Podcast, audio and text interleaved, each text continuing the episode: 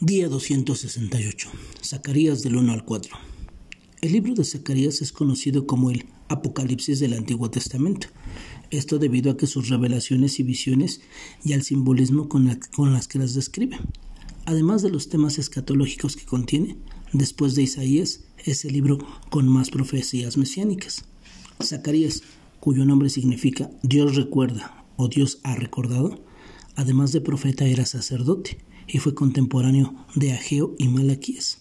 Su mensaje iba dirigido al grupo exiliado de Judá luego del cautiverio, los cuales debían continuar con la construcción del templo que había sido parado debido a la oposición de sus enemigos. Para ese entonces reinaba Asuero de Persia, conocido también con el nombre griego de Jerjes, y quien desposó a Esther. El mensaje inicia con un llamado a que el pueblo se volviera al Señor, Jehová de los ejércitos, nombre mencionado 51 veces, y a que no repitieran los errores y desobediencia de sus antepasados, los cuales no oyeron su voz ni, ni a sus profetas. Al no oírla, el destierro vino como funesta consecuencia. Sin embargo, si obedecían a su llamado, Él se volvería a ellos. Algunas palabras de consuelo. Por medio de la visión de un varón entre los mirtos, es decir, un ángel, les alienta diciendo, y el Señor respondió, palabras buenas, palabras consoladoras. Pero ¿qué implicaban esas palabras? Que otra vez las ciudades de Sión rebosarían de bienes, Jerusalén sería reedificada y todos recibirían su consolación.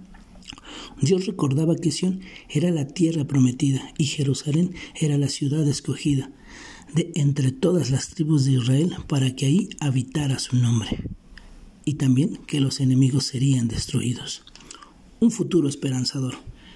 En el capítulo 2 vemos la visión de un varón con un cordel para medir. Esta visión nos detalla la futuración, o Jerusalén, la cual ya sin murallas tendría por muro a Dios mismo, con su gloriosa presencia. En aquel día, cuando Él venga a morar en medio de dicha ciudad, muchas naciones se unirán y le serán por pueblo. Sacerdocio restablecido. En el capítulo 3 vemos la visión del sumo sacerdote Josué, quien llegó en el primer grupo de deportados a Jerusalén bajo el liderazgo de Zorobabel.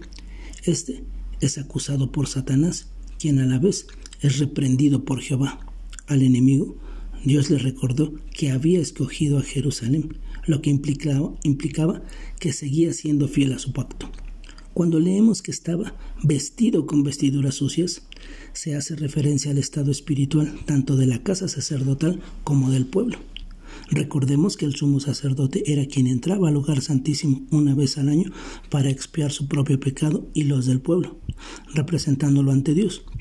Israel había pecado severamente contra el Señor, pero en su grande misericordia fue vestido con ropas de gala sus fuerzas y no las nuestras.